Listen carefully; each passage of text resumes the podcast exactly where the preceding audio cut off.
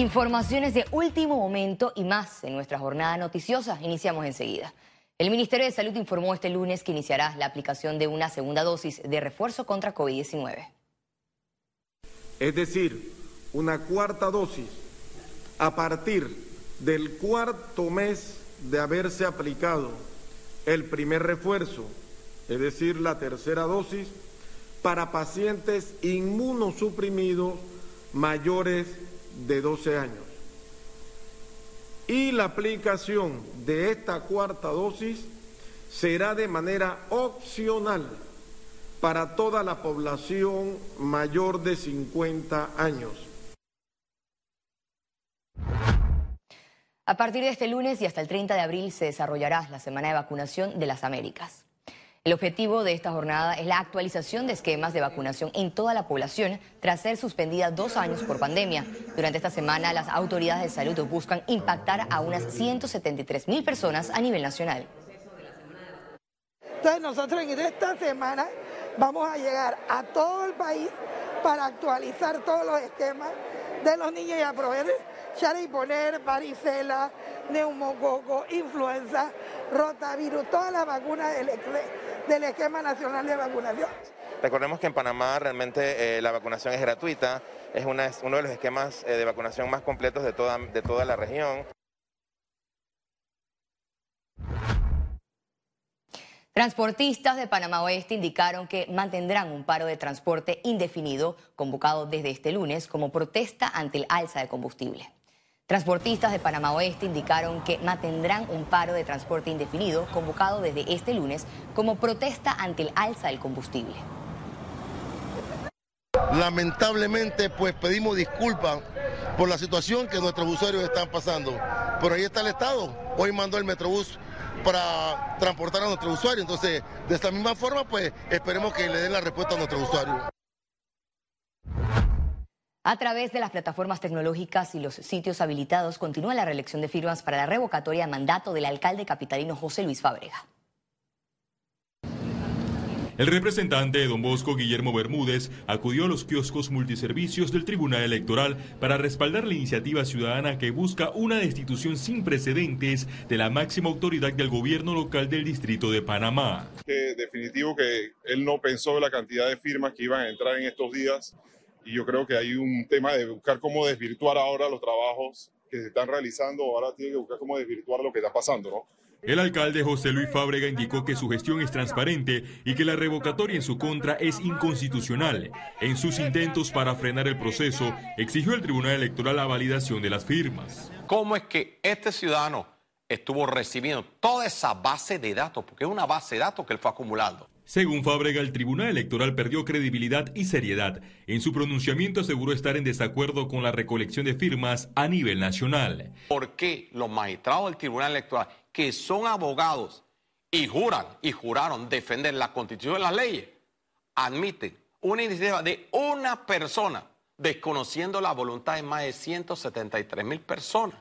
Eso es lo que los magistrados del Tribunal deben estar aquí en tu programa ser invitados y ellos son los que tienen que estar siendo eh, sometidos a una revocatoria de mandato. Los ciudadanos que firman por la revocatoria de mandato perciben una alcaldía que incumple con su trabajo. Muy mal, muy deficiente. No responde. Este es un alcalde que no ha entendido cuál es la función del alcalde de un municipio. Ha sido una gestión nefasta hasta el momento la dirigencia del Partido Revolucionario Democrático no la ha defendido en el proceso. El único respaldo que recibió Fábrega fue de la Asociación de Municipios de Panamá, que en los próximos días protestará en contra de la revocatoria. Félix Antonio Chávez, Econius.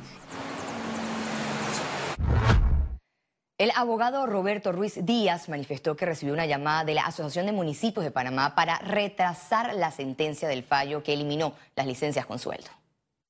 En forma insistente, estuvieron tratando de contactarme la Asociación de Municipios de Panamá.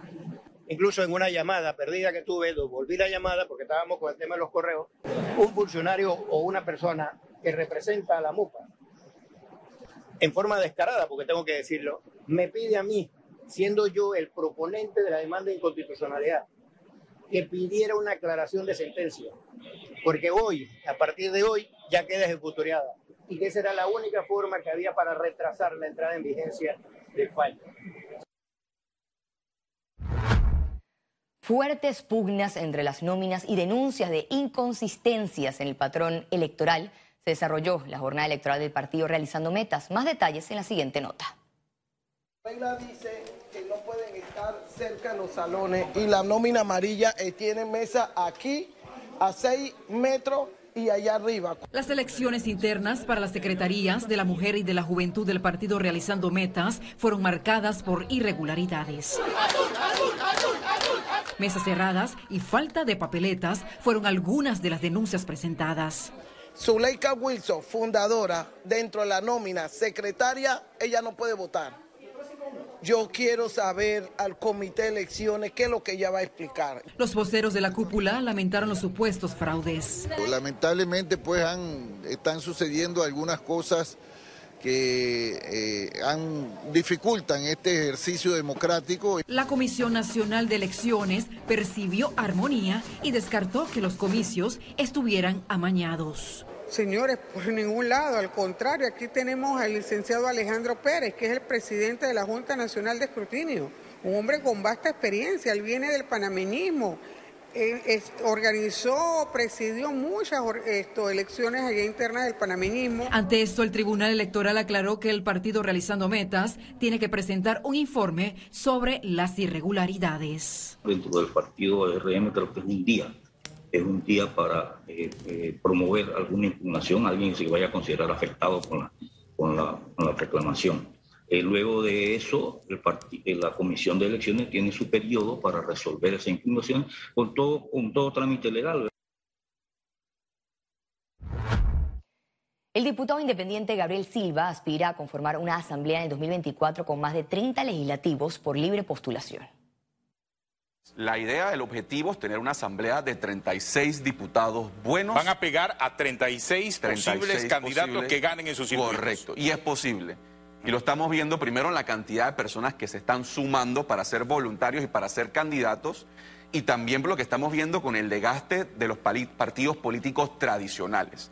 Si nosotros logramos tener una asamblea llena de 36 diputados, ¿y por qué 36? Porque es más de la mitad independientes y buenos, esa asamblea va a votar en contra de la creación de, de nuevos corregimientos sin evidencia alguna.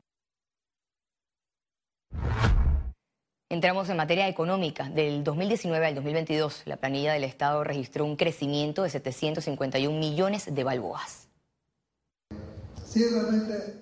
El ministro de Economía y Finanzas, Héctor Alexander, sustentó este lunes su informe de gestión ante la Asamblea Nacional. En su comparecencia detalló que hay gastos que no se pueden frenar porque están contemplados en la norma. Pero los pagos que se están haciendo por razón en la planilla de leyes especiales, que son aumentos automáticos, eso suma creo que era como 900 millones.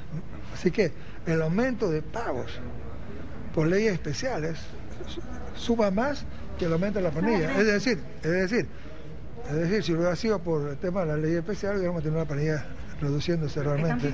Alexander informó que la deuda pública del gobierno central se elevó a 40 mil millones de balboas, pero que pese a este escenario, Panamá no perdió su grado de inversión. Para los próximos años nosotros prevemos que vamos a estar liderando el crecimiento de la región. El 2021 cerró con una recaudación de ingresos que superó los 591 millones de balboas. Se puede observar que el gobierno central tuvo una ejecución de 96.2%, la más alta de los últimos años. Con relación al Tesoro Nacional, los pagos ejecutados fueron por arriba de los 13 mil millones de balboas. Lo más relevante de este cuadro es que los servicios personales ocupan el 28% de esos 13.950 millones, mientras que el pago del servicio de la deuda corresponde 35%. Es decir, en términos absolutos, 4.900 millones. Según el Ministerio de Economía y Finanzas, la tasa de inflación se mantiene baja en 1.6%. Félix Antonio Chávez, Econius. La Contraloría General de la República y el Ministerio de Economía extendieron hasta el 30 de junio el plazo para liquidar el presupuesto 2021. Estamos facilitando una oportunidad de que en los próximos 60 días podamos cancelar y hacer los pagos de 684 millones que están pendientes en expedientes que tienen las administraciones tanto de gobierno central, entidades descentralizadas, entidades autónomas, semiautónomas y municipios. Panamá trabaja en romper las desigualdades en materia salarial. El gobierno de Panamá lanzó el Plan Nacional por la Igualdad Salarial 2022-2025. Señalaron que la pandemia retrocedió 10 años la evolución lograda por las mujeres. Eh, cuando hablamos de desempleo, cuando hablamos de informalidad y cuando hablamos de diferencia en la brecha salarial, estamos hablando de mujeres con rostro de mujer cada uno de estos temas y también hablamos de jóvenes mujeres. Estudios señalan que la mujer tiene mayor capacitación, pero su remuneración es menor. La ONU identificó los desafíos que mantiene Panamá es contar con más datos. Por ejemplo, es, importante avanzar en la medición de, a través de encuestas de salarios, también en la medición del uso del tiempo. Y este plan es, va a ser publicado y vamos a tener un eh, proceso de evaluación y seguimiento, que es realmente lo que nosotros eh, debemos comprometernos para poder cumplir cada una de las tareas que nos estamos planteando con tiempos en esta hoja de ruta. Incluso identificaron deficiencia en la capacidad de negociación de la mujer para exigir mejor salario. Está, está demostrado que muchas veces las mujeres no queremos pedir más. Eh, nos cuesta pedir eh, un salario eh, que, se, que, se, corresponda con, con, nuestro trabajo. También socialmente, a veces a las mujeres se les ve como que su salario es secundario en el hogar. Según INEC, la brecha salarial entre hombres y mujeres en Panamá está en 1.07%. Ciara Morris, Econews. El Bloomberg New Economic Gateway reunirá empresarios clave y funcionarios globales en mayo. La ciudad de Panamá será la sede de este evento a realizarse el 18 y 19 de mayo, que profundizará en cuestiones como el comercio, las finanzas, la salud, las ciudades y el clima. Los delegados estudiarán cómo avanzar tras la crisis del COVID-19, cómo hacer frente a los impactos de los acontecimientos geopolíticos como la guerra en Ucrania, la inflación y las próximas elecciones en Brasil y Colombia. El sector agropecuario creció 3.5% en estos dos años de pandemia.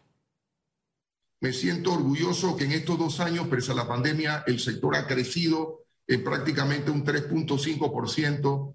Fue el único sector que no cerró durante toda la pandemia y si hay algo que tenemos que sentirnos orgullosos, quitarnos el sombrero y darle un fuerte aplauso a los productores, es su capacidad de resiliencia y aquí no faltó comida en toda la pandemia, ni ha faltado ahora con la crisis de la invasión de Rusia a Ucrania.